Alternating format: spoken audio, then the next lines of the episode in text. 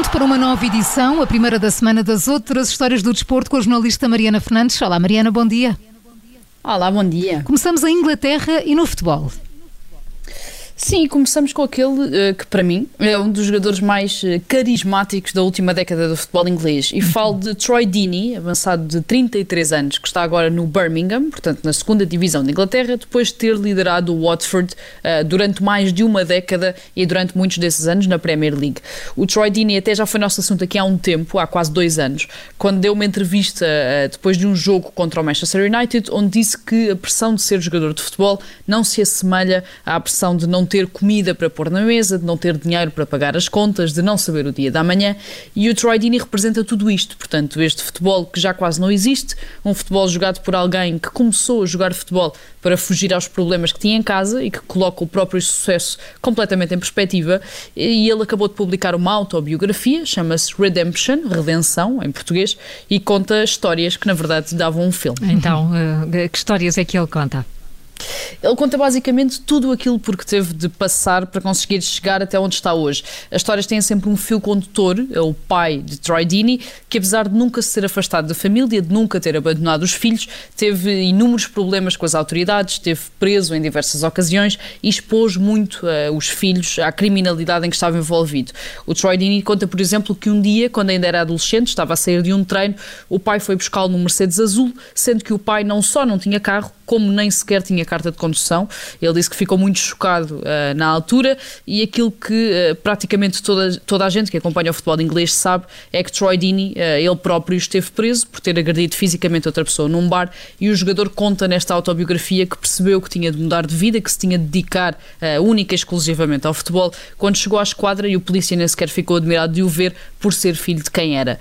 Ainda assim, por mais incrível que pareça, a relação do avançado com o pai nunca chegou a deteriorar-se completo. Mas uh, eles continuaram próximos mesmo depois disso? Sim, o Troy Deeney nesta autobiografia faz até uma revelação. Ele conta que este pai não era, na verdade, o seu pai biológico, que o pai biológico nunca quis assumir a paternidade, que nunca o conheceu, tendo apenas este uh, segundo marido da mãe como pai. Ele explica que, apesar de todos os problemas, das detenções, dos crimes, que pelo menos este pai uh, esteve sempre presente, esteve sempre por perto e que só isso, em comparação com o pai biológico, nunca permitiu uh, que deixasse completamente de lhe falar. O pai de Troy Deeney, que fazia parte da claque do Birmingham, morreu em 2012 e a verdade é que o jogador, que sempre foi adepto do Birmingham por causa do pai, que até tem um emblema do clube tatuado na perna, uhum. escreveu no Twitter: Conseguimos, pai, isto é para ti, quando assinou pelo uhum. Birmingham no passado verão. E Mariana, agora vamos até, eh, ou melhor, continuamos, mas com os Pandora Papers, não vamos até lá nenhum. Sim, exato. É ou vamos até muitos sítios, não é? vamos, a, vamos a vários sítios, é quase um interrail. É. Uh, a grande notícia deste início de semana, não é? Esta investigação uhum. feita pelo Consórcio Internacional de Jornalistas de Investigação, a 12 milhões de ficheiros com origem em 14 escritórios de advocacia especializados em registar companhias offshore em alguns dos maiores países fiscais do mundo, como o Panamá, as Bahamas, as Ilhas Virgens. Esta nova investigação envolve 35 líderes mundiais, entre atuais e antigos, mais de 330 políticos e funcionários públicos de 91 países, incluindo Portugal, e entre nomes como Tony Blair, o rei da Jordânia ou Julio Iglesias, claro que o desporto não podia, não podia ser exceção, e Pep Guardiola, o atual treinador do Manchester City, é também um dos nomes referidos nestes Pandora Papers. E então, porque é que ele surge associado à investigação?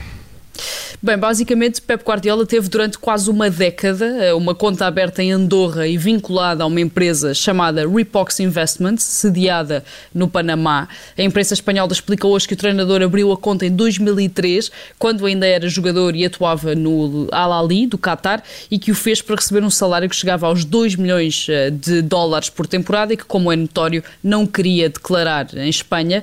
A conta manteve-se aberta até 2012, portanto, durante todo o período em que Guardiola foi treinador do Barcelona e só foi encerrada já mesmo em cima da data limite declarada pelo governo liderado na altura por Mariano Rajoy, que obrigou à dissolução de todas as estruturas offshore até ao final daquele ano para quem quisesse beneficiar da amnistia fiscal.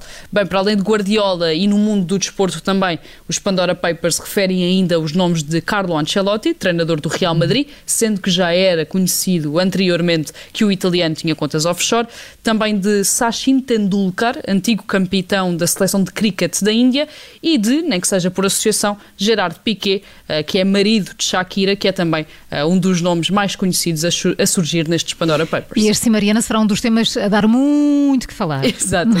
exatamente. e assim chegamos ao fim das outras histórias com a jornalista da Editoria do Desporto do Observador, a Mariana Fernandes. Obrigada, Mariana. Até quarta. Até quarta. Bom feriado. Bom feriado.